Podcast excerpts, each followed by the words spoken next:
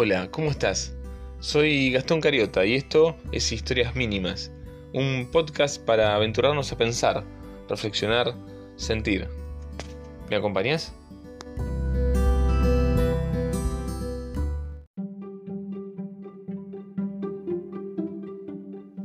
Asumo que no importa la edad que tengas, alguna vez has escuchado la historia de los tres chanchitos. Es un clásico. Lo has leído o visto en la televisión. Hemos estado cerca de la fábula que tomó cierta relevancia en 1933 cuando Walt Disney hizo la versión de dibujos animados. Para refrescar solamente, tres chanchitos que eran hermanos vivían en un bosque donde había un lobo feroz que quería devorarlos. Entonces cada uno comienza a hacer su hogar. El más chico, porque quería jugar, hizo rápidamente una casa de paja. El del medio, como vio que su hermano menor había terminado, también decidió hacer su casa lo antes posible para ir a jugar y la hizo de madera. Mientras ellos jugaban y tocaban instrumentos, el mayor de los chanchitos decidió construir la casa de ladrillos. Comenzó por los cimientos, levantó paredes, una chimenea, puso puertas y ventanas resistentes porque sabía que el lobo no podría ingresar a su casa si lo hacía robusta y consistente. Un día el lobo llegó, el chanchito menor se metió en su casa asustado, pero como era de saber, el lobo sopló y la casita de paja se desvaneció en el aire. Evadiendo al lobo, corrió desesperado hasta la casa de su hermano del medio, y entró en la casa de madera. El lobo otra vez sopló y sopló y la casa de madera se dio. Los chanchitos desesperados y con mucho miedo corrieron velozmente hasta la casa de su hermano mayor, donde entraron y justo a tiempo cerraron la puerta tras ellos. El lobo emitió amenazas y se jactó de que dos veces ya había derribado las casas de los otros, y esta sería la próxima. Así que se preparó y comenzó a soplar.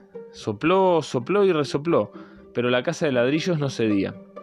Hizo muchos intentos hasta que se quedó sin aire y no pudo más. Entonces la historia cuenta que subió al techo y bajó por la chimenea, pero habían colocado una olla con agua hirviendo, donde cayó y se quemó, y a, raíz de esto el lobo huyó y nunca más se supo nada de él.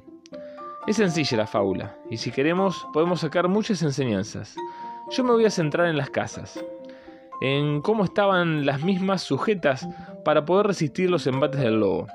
Por lo visto, la imprudencia e inmadurez del más joven hizo que prácticamente la casita estuviera apoyada en el piso y la paja solo amarrada a la pobre estructura. La casa del hermano del medio era más resistente, pero el apuro también le ganó, y no alcanzó con hacerla de madera. Esta, a pesar de estar afirmada en la tierra, enterrados los pilotes principales y las tablas de madera sujetas con clavos al armazón y los tirantes, los soplidos lograron derribarla. La tercera casa fue pensada, diseñada, se le dedicó tiempo a la construcción, esfuerzo.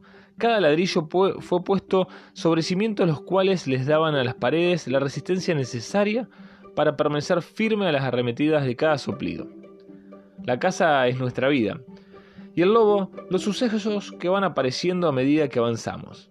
Así como las casas de los dos primeros chanchitos, nuestras vidas o áreas de ellas muchas veces están sobre terrenos endebles, mal cimentadas, mal planeadas, sin la dedicación necesaria para resistir los vientos que arrecian en el exterior. A veces por ser demasiado inexpertos, por estar apurados, por no aceptar correcciones, consejos, o pensar que todo fluye simplemente y más adelante veremos, no nos sentamos a proyectar buenos cimientos, donde podremos apoyar toda nuestra vida.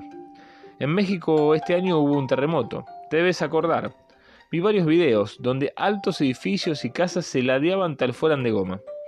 Las cosas de las repisas caían, alguno que otro vidrio se rompió, pero ninguno de estos edificios colapsó. Al finalizar el, el trago amargo, se levantaron las cosas caídas, se barrieron los vidrios y todo con mayor o menor velocidad volvió a la normalidad. Esas estructuras estaban calculadas para resistir los movimientos, los vientos, tenían un dedicado planeamiento de cimientos y estructuras para resistir a la madre naturaleza. De la misma manera, debemos buscar tener ese tipo de cimientos para que soporten los desamores, los fracasos, las enfermedades propias o de las personas que amamos, las pérdidas, los desánimos. Tenemos que tener la idea de apoyar nuestra vida en el amor, la verdad, la confianza, lo justo, en que el otro vale lo mismo que uno. De esa forma podremos construir nuestra vida poniendo ladrillo sobre ladrillo, teniendo la certeza de que los salvajes soplidos del día a día no derribarán nuestra construcción. Vayamos por edificar sobre la roca, sobre la piedra, sobre cimientos que no cedan ante las tormentas que asolan la vida. ¿Qué me decís? ¿Construimos sobre seguro?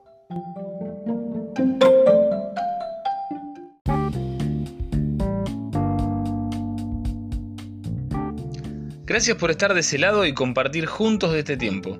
No perdamos el rumbo y como suelo decir por alguna parte, hagamos que las cosas sucedan.